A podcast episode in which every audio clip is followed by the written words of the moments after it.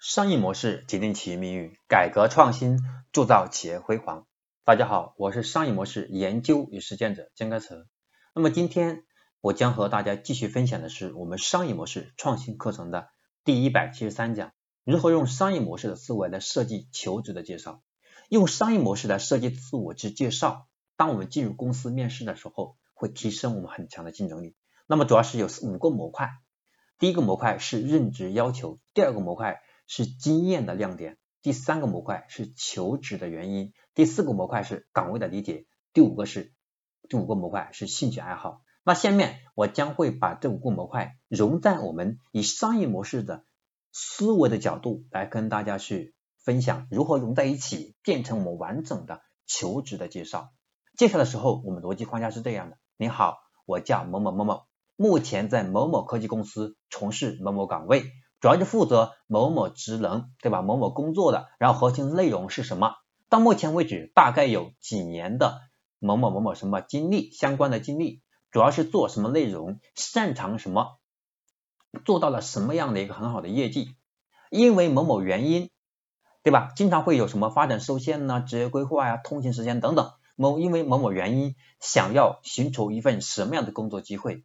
经过初步了解，反复查看公司。我发现贵公司的岗位，某某某某岗位是比较比较合适我，我认为我比较符合，同时能够把工作干得好。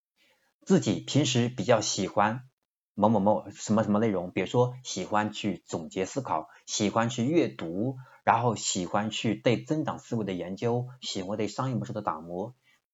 我希望可以有机会和贵司合作。OK，这就是今天我要和大家分享的，我们如何用商业模式来设计自我介绍，来形成在求职上的核心竞争力。你学到了吗？在这里给大家还要总结一下哦，大家不要大家不要把这个模式完全记住点，要形成面来思考。那么一共是我们的以商业模式的思维来设计求职介绍的时候呢，主要是五个模块，和大家最后再做一个总结哦。第一是任职要求，第二。是经验亮点，第三是求职原因，第四是岗位理解，第五是兴趣爱好。OK，这是我们今天要分享的内容，就到这里。我们下一讲第一百七十四讲，我将和大家分享如何快速看懂商业模式的可行性。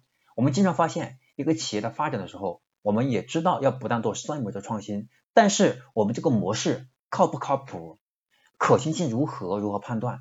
这可能是被我们忽视的部分，这是我们下一讲要和大家分享的内容。我是商业模式研究与实践者江开成，今天我就分享到这里，希望大家能够把我们今天的课程分享到微信朋友圈、微信群、微博等等渠道，让更多的朋友因为你的分享而获得更好的成长，让他们懂得如何通过商业模式的思维来设计他的求职介绍，帮助他们去提升在职场上面试时的。竞争力，今天就到这里，我们下一讲第一百七十四讲再见。